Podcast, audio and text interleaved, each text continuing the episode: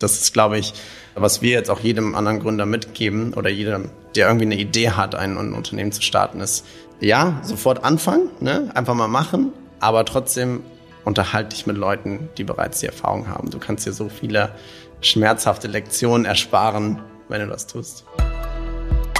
Willkommen zu einer neuen Folge des Neue Gründerzeit Podcasts. Mein Name ist Fabio und ich sitze heute mit Lukas und Philipp, den Gründern von Retraced, im schönen Düsseldorf in ja, eurem lichtdurchfluteten Büro, würde ich mal jetzt sagen. Und ich bin total gespannt, was ihr heute zu erzählen habt. Freue mich auf das Gespräch und würde zum Anfang einfach mal danach fragen, was macht ihr eigentlich? Was macht Retraced? Retrace ist eine Transparenz- und Nachhaltigkeitsmanagement-Plattform. Das bedeutet, dass wir damit das Problem lösen wollen, dass Mode-Lieferketten extrem komplex und sehr intransparent sind, weil einfach jedes Unternehmen für sich einen kleinen Teil übernimmt und dieses Unternehmen sitzt irgendwo global auf der Welt und ist sehr schlecht mit den anderen Unternehmen vernetzt, mit denen es eigentlich zusammenarbeitet.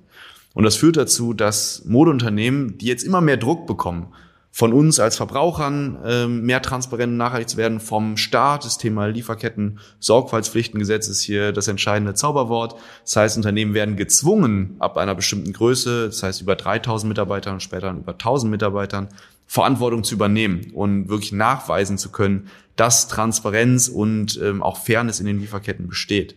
Und das Problem ist aber bei so einer Komplexität, dass das kaum möglich ist. Und genau dieses Problem wollen wir lösen mit Retrace, dass wir also eine Plattform bieten, über die Daten eingesammelt werden kann aus den Lieferketten, ähm, darum natürlich auch die Transparenz und die Übersicht zu bekommen, was eigentlich passiert, diese Daten dann auszuwerten und entsprechend weiter zu verarbeiten und dann schlussendlich mit dem Staat, mit dem Verbraucher, mit dem Businesspartner zu teilen, um entsprechend all seinen Verantwortungen und Pflichten im Bereich Compliance Management nachzukommen.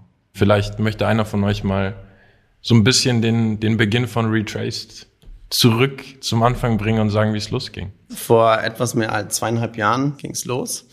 Aber eigentlich haben wir ursprünglich mit unserer eigenen Mode- und beziehungsweise Schuhmarke namens Kano vor fünf Jahren gestartet, sind so in die Modeindustrie eingestiegen und haben relativ schnell gemerkt, dass sehr, sehr viel Transparenz fehlt. Also wir wissen sehr, sehr wenig über die Kleidung, die oder und Schuhe, die wir tragen. Und wir wollten das bei unserer eigenen Schuhmarke anders machen. Wir wollten genau zeigen, eben wo unsere Schuhe produziert werden, von wem, welche Materialien, wie die Materialien prozessiert wurden und das eben dem Endkonsumenten zeigen, sodass der Endkonsument dann wirklich guten Gewissens diese Kaufentscheidung treffen kann. Wie brutal ist denn diese Wahrheit, wenn man sich wirklich in der Modeindustrie mal so ein bisschen einliest und wirklich guckt, wo kommen die Sachen denn her? Weil es gibt ja keine Ahnung, jeden Monat gibt es irgendwie einen neuen dicken Artikel, dass irgendwie ein Lagerhaus im Ausland zusammengefallen ist, weil die Arbeitsbedingungen super schlecht waren. Also, aber wie, wie ist es wirklich? Ja, ich würde sagen, das ist die Spitze vom Eisberg. Das ist das, was halt zu uns rüberkommt. Es ist, glaube ich, einfach das Grundproblem, dass die Machtverhältnisse in der Industrie sehr wenig verteilt sind äh, und entsprechend sehr hart verhandelt wird, was Margen angeht, was wirklich Preise angeht für Produkte.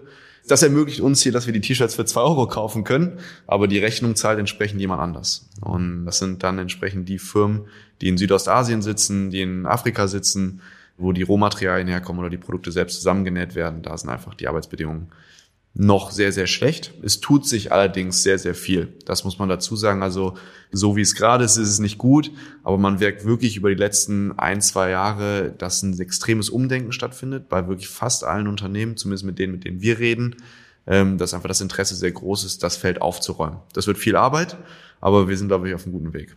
An der Stelle würde mich nämlich jetzt interessieren, Ihr seid ja auch schon, könnte ich mir vorstellen, für das ein oder andere Großunternehmen, was nicht unbedingt möchte, dass die Lieferkette öffentlich gemacht wird, so ein kleiner Dorn im Auge, oder? Wenn wir jetzt so ein Riesenunternehmen haben, das das T-Shirts für zwei Euro hier in Deutschland verkauft, könnte ich mir vorstellen, dass sie sagen, es muss gar nicht unbedingt irgendwie jetzt so öffentlich gemacht werden, wo das alles herkommt, oder?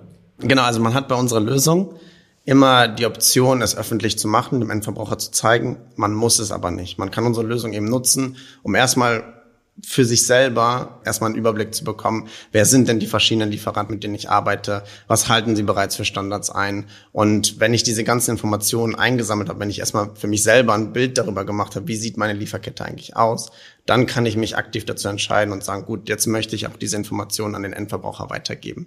Wir sind aber keine, sag mal, öffentliche Plattform, wo man die Lieferketten von jedem Unternehmen, was irgendwie Teil von Retrace ist, einsehen kann, sondern das ist quasi unsere extra Funktion, die dann halt das Marketing gerne nutzt, um eben zu zeigen, was bereits für, für gute Maßnahmen in den Lieferketten gemacht werden, um halt dann eben auch mehr Vertrauen zum Endkonsumenten her zu verschaffen, dass sie ihm sicher gehen können, dass das Produkt nachhaltig und fair produziert wurde. Gerade ungefähr 50 Prozent unserer Kunden, die, die nutzen unsere Lösung fürs Marketing, aber die anderen 50 Prozent der Kunden, die nutzen es auch wirklich erstmal nur für ihr Lieferkettenmanagement. Also seid ihr auch total optimistisch gestimmt, dass es so, so global sich einfach verändern wird, dass, dass es vielleicht irgendwann der Punkt gibt, wo es T-Shirts überhaupt nicht mehr für zwei Euro gibt, weil es einfach, weil dieser gesellschaftliche Druck vielleicht auch so groß wird, dass die Leute sagen, wir können das auch einfach gar nicht mehr vereinbaren mit unserem Gewissen oder ist es immer irgendwie noch Teil unserer Gesellschaft sein wird. Also ich bin gespannt. Ich habe dazu keine finale Meinung. Ich glaube, was sehr wichtig ist, dass die Leute anfangen zu verstehen, was sie mit einer bestimmten Kaufentscheidung bewirken. Also was der Einfluss dieses Kaufes ist. Und ich glaube, in dem Moment, wo das den Leuten klar wird, wird sich auf jeden Fall ein Shift sag ich mal, entwickeln, dass Leute mehr und mehr dann auch darauf achten, was sie eigentlich kaufen. Gerade ist es den Leuten gar nicht bewusst. Die Leute wissen nicht, was sie da kaufen und was sie damit sag ich mal, bewirken und welchen Einfluss sie auch auf die, auf die Welt haben, sind auf die Lieferketten, die hinter diesen Produkten stecken. Und das ist natürlich ein Ziel von uns, dass wir sagen, indem wir diese Transparenz bieten, zeigen, was für ein Produkt das ist und wo es herkommt, dass wir darüber natürlich auch schaffen, indirekt oder sogar direkt die Kaufentscheidung der, der Verbraucher mit zu beeinflussen. Ich finde das ein schöner Punkt, gerade weil es um Verantwortung geht. Wie, wie ist denn jetzt der Prozess, wenn man sagt, wir haben da irgendwie eine coole Idee. Wir wollen die Welt so ein bisschen besser machen, wollen wirklich was Gutes tun. Wie macht man daraus ein Unternehmen? Wie, wie funktioniert sowas? Wo fängt man da an? Ich würde sagen, einfach mal machen. Das ist im Regelfall ein guter Ansatz. Ja, es ist natürlich nicht ganz so einfach. Bei Kano ist es genau so gekommen. Wir hatten halt die Idee, was gemeinsam zu starten und haben einfach mal losgelegt. Dabei lernt man dann sehr schnell und sehr hart, dass es nicht immer alles so einfach ist. Bei Retrace war es natürlich dann deutlich einfacher, weil wir die ganze Gründungserfahrung schon einmal durchlebt haben. Wir haben dann schnell gewusst, dass Themen wie Rechnungswesen sehr relevant sein können. Und wenn man sie nicht beachtet, einen auch ganz schnell die Beine brechen und haben von vornherein die Firma, sag ich mal, auf den Learnings, die wir mit Kano gemacht haben, dann versucht, so effizient wie möglich umzusetzen. Das hat dann deutlich besser geklappt. Anders als bei Kano war vor allem das Thema Geld, wie gesagt, super relevant weil bei Retrace einfach die Plattformentwicklung, also das eigentliche Produkt, extrem aufwendig ist und entsprechend viel, viel Aufwand und auch Geld investiert werden muss, um so eine Plattform zu schaffen, dass es auch wirklich den Brands und Lieferanten hilft, besser zu kommunizieren, besser Daten auszutauschen und wirklich auch die Transparenz zu bringen, die wir irgendwo versprechen. Ja, und vor allem, was wir gelernt hatten, an Netzwerken, Netzwerken, Netzwerken. Wir haben anfangs, als wir mit Kano angefangen haben, haben wir gedacht, ja, können das alles selber. Also kann ja nicht so schwer sein, ein Unternehmen zu gründen und haben da sehr, sehr viele schmerzhafte Erfahrungen machen müssen und haben dann irgendwann gedacht, okay, vielleicht sollten wir mal anfangen, uns mit, mit Leuten zu unterhalten, die halt schon gewisse Erfahrungen gemacht haben. Und seitdem wir das tun, haben wir sehr, sehr viel gelernt und viele Dinge laufen deutlich besser. Man hat irgendwo Innovation in seinem Produkt, in seiner Geschäftsidee, aber man muss nicht für alles das Rad neu erfinden. Es gibt für viele Sachen, gibt es schon gute Lösungen. Sprech mit den Leuten, die es wissen und, und nutze es für dich. Gründen ist ja irgendwie so ein Thema, was, was in den letzten Jahren total ja, viel Aufmerksamkeit bekommen hat. Jeder will Gründer sein, jeder will ein Unternehmen haben, jeder möchte sein eigener Chef sein. Woher kam das bei euch, dieser Wunsch zu sagen, hey, wir, wir wollen gründen, wir wollen es wirklich machen? Also bei mir kam das daher, dass mein Vater auch selbstständig war, sein ganzes Leben lang. Und ich ihn immer sehr dafür bewundert habe. Vor allem, wie er es dadurch auch geschafft hat, die Familie und, und die Arbeit quasi so unter einen Hut zu bringen. Es war natürlich trotzdem schwierig auch zu sehen, in den Zeiten, wo es dann auch mal nicht gut, gut läuft, dass er trotzdem immer wieder aufgestanden ist, immer wieder sich neu motiviert hat, immer wieder ähm, nach vorne geprescht. Also, ja, okay, morgen ist ein neuer Tag, morgen geht's weiter, dann wird's halt was anderes. Und für mich war das von Anfang an irgendwie so gegeben, dass ich auch so sein möchte wie mein Papa. Und da hinzu kommt dann noch, dass äh, natürlich während des Studiums macht man verschiedene Praktika, macht Erfahrungen, dann auch bei großen Unternehmen. Und mir hat da immer ein bisschen gefehlt, dass ich wirklich so einen großen Einfluss auf das Unternehmen haben kann. Das fand ich für mich immer selber sehr frustrierend und habe gesagt, hey, wenn ich irgendwie selbstständig bin, dann bin ich so selbstbestimmt, da kann ich genau entscheiden, was möchte ich machen und das kann auch wirklich dann eben Einfluss haben. Und ich sehe dann, dass, ja, man kommt jeden Morgen dann eben ins, ins Büro und man sieht, okay, hier ist was entstanden und was man quasi selber gestartet hat. Und das ist sehr, sehr, also gibt sehr, sehr viel zurück. Ja, das ist, glaube ich, so ein bisschen das Thema Verantwortung übernehmen. Und das war, glaube ich, für uns immer sehr, sehr wichtig. Und wir haben das gemerkt, als wir zusammen mal äh, in einem Konzern hier in Düsseldorf ein Praktikum gemacht haben, parallel. Und wir hatten dann gesagt, ja, wir wollen selber was aufbauen, was selber kreieren und selbst Verantwortung übernehmen für das, was wir eigentlich machen. Und da ist Gründen dann wahrscheinlich der, der beste Weg, um das ganz schnell zu ermöglichen. Aber das ist immer dieser schmale Grad, wo ich mir denke, wenn man all das auch irgendwie dann schon weiß, was da so auf einen zukommt, dann fängt man vielleicht gar nicht an. Deshalb ist es manchmal auch gut, dass man einfach so voll vor die Wand läuft. Dann wird man irgendwie so wachgerüttelt und merkt so, ah, okay, vielleicht machen wir es das nächste Mal. Aber man hat es zumindest gemacht. Man hat nicht einfach dann auf der Couch das zweite Bierchen aufgemacht und gesagt, gut, dann belassen wir es einfach bei der Idee. Und wenn man vielleicht einen großen Erfolgsmoment aus den letzten fünf Jahren, irgendwas, wo ihr das Gefühl habt, so, ey, wir, wir sind hier wirklich auf einem Weg und wir, wir müssen einfach nur weitermachen. Gibt es da irgendeinen Moment, wo... Ich glaube, es ist morgens, wenn wir hier ins Office reinkommen. Ja. Äh, das ist für mich so ein Moment, dass, äh, gut, ich bin auch mal der Letzte, der kommt, aber äh, dass halt hier ein Office ist, wo Leute sitzen, wo man sagt, das ist basierend auf, auf der Geschäftsidee, die wir über die letzten fünf Jahre mit viel Tränen, Schweiß und Blut aufgebaut haben. Wir können damit Gehälter zahlen, wir können Leute damit finanzieren, wir übernehmen die Verantwortung für die auch irgendwo dass wir schauen, dass diese Firma auch weiter bestehen bleibt und nachhaltig auch wirtschaftet. Und das bringt super viel Energie mit und sehr viel Freude. Also da weiß man dann, wofür man arbeitet. Absolut. Ne? Ich sehe das eins zu eins genauso. Für mich der aufregendste Moment war aber eigentlich im, im April, als ich nach Pakistan geflogen bin. Wir haben mittlerweile einen der größten Jeans-Produzenten der Welt als Kunden von uns. Und halt zu sehen, wo wir angefangen haben und wo wir jetzt sind mit welchen Unternehmen wir zusammenarbeiten und dann auch wirklich halt in Pakistan auf einem Baumwollfeld zu stehen, das war schon, schon ziemlich cool und vor allem auch zu sehen, dass man halt einen positiven Einfluss haben kann. Das glaube ich. Was mich jetzt noch total interessiert, wie ist denn das so, Leute zu führen? Ich meine, also wie ist es auch Chef zu sein? Ja, also der Alltag hat sich auf jeden Fall stark verändert. Ich glaube, das kann man auf jeden Fall mal festhalten. Wie gesagt, als wir, sag ich mal, wirklich eine, so eine kleine, wirklich kleine Einheit waren mit, mit drei, vier Leuten, wo wir die ersten einzelnen Mitarbeiter hatten, jeder hatte seinen Bereich. Man war wirklich voll auf sein, seine Aufgaben konzentriert. Mittlerweile ist es wirklich so, dass mindestens 50, 60 Prozent unserer Zeit nur damit sag ich mal, genutzt wird, Leute irgendwie zu unterstützen. Und ich würde gar nicht sagen, dass wir irgendwie sagen, wir, wir führen die oder es geht darum, dass wir die managen, sondern es ist vielmehr, dass wir denen dabei helfen, dass sie ihre Aufgabe besser machen können. Und dieser Gedankenschritt zu verstehen, hey, alleine schaffst du es nicht mehr, du brauchst das Team und du musst sicherstellen, dass das Team zu 100 Prozent funktioniert und, und arbeiten kann.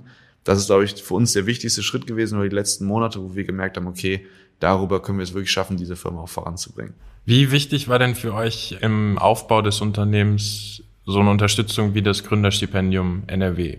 Also wir sind äh, sehr, sehr dankbar für die Unterstützung, die wir bekommen haben von NRW, aber auch von der Stadt Düsseldorf hier.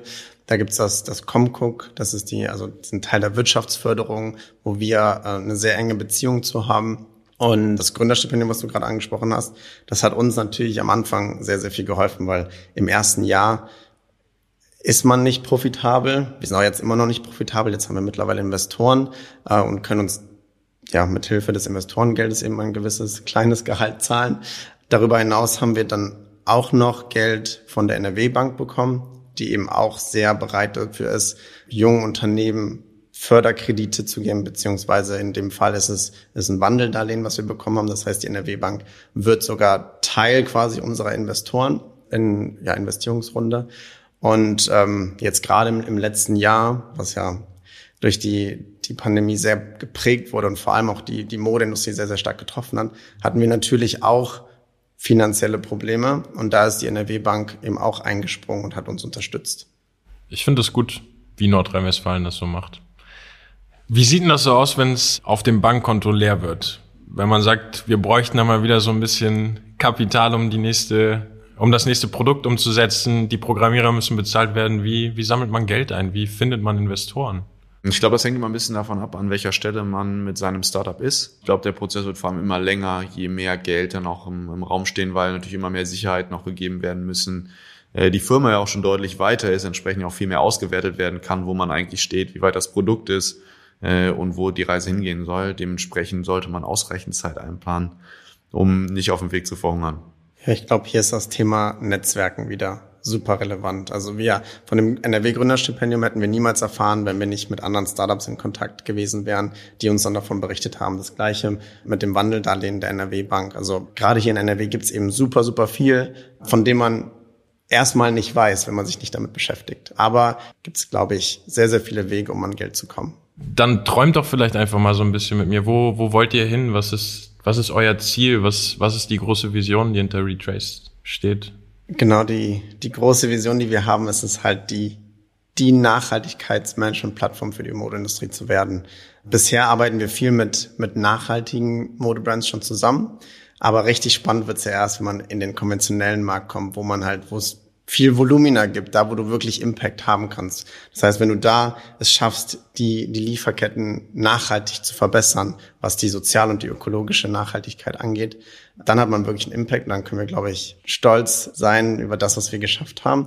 Dahin ist noch ein weiter Weg. Schön ist es zu sehen, dass eben diese Veränderungen im Markt bereits stattfinden. Wir sind viel in Gesprächen mit konventionellen Modemarken, die auch wirklich sich verbessern wollen. Ja, unsere Vision ist es eben, diese eine Plattform zu werden für die Modeindustrie. Vielleicht dazu noch, Retrace funktioniert wie ein Netzwerk. Das heißt, jedes Unternehmen hat ja ein eigenes Profil und indem man sich mit einem Profil eines anderen Unternehmens vernetzt, kann man auf die Informationen des anderen Profils zugreifen. Und das Schöne ist ja hierbei, dass je mehr Unternehmen Teil dieser Plattform werden, dass jeder Einzelne auch mehr daraus mitnehmen kann. Und da ist auch gerade wieder dieser, dieser Plattform und dieser Netzwerkgedanke, der für uns natürlich eine große Rolle spielt, dass wir es hier schaffen können, wirklich ganz viele Lieferanten und Modeunternehmen zusammenzubringen, auch auf Augenhöhe miteinander zu reden und Daten auszutauschen. Denn dieser Kommunikationsstrom fließt ja nicht nur aus den Lieferketten nach oben zum Verbraucher, sondern er fließt ja eigentlich auch vom Verbraucher runter wieder in die Lieferketten rein. Was ist denn überhaupt gewünscht? Welche Produkte sind überhaupt relevant? Wo kommen meine Produkte überhaupt hin? Wo werden sie verkauft? Und wo kommen sie vielleicht auch irgendwann wieder bei mir an, wenn es Richtung Recycling, Circularity und so geht, um auch ja Ressourcen weiter schonend zu nutzen und entsprechend in neue Produkte wieder einfließen zu lassen. ist gut. Ihr macht gute Sachen, Jungs. Danke. Dann würde ich an der Stelle sagen, dass ich mit meinen Fragen an einem Punkt angekommen bin, wo ich sage, ich bin zufriedengestellt. Und ich bedanke mich ganz herzlich bei euch. Lukas, Philipp, danke für die Einblicke in euren Arbeitsalltag, den Einblick in Retraced. Und ich glaube, dass äh, ja nicht nur ich heute mit vielen neuen Informationen und neuem Input nach Hause gehen darf. Danke für das Gespräch. Vielen Wir Dank. haben zu danken. Hat Spaß gemacht. Das war's für heute. Wir sind am Ende einer weiteren Folge angekommen. Und falls du jetzt Lust auf mehr hast, dann findest du den Neue Gründezeit Podcast auf der Podcast-Plattform deiner Wahl. Und wir freuen uns, wenn du wieder einschaltest.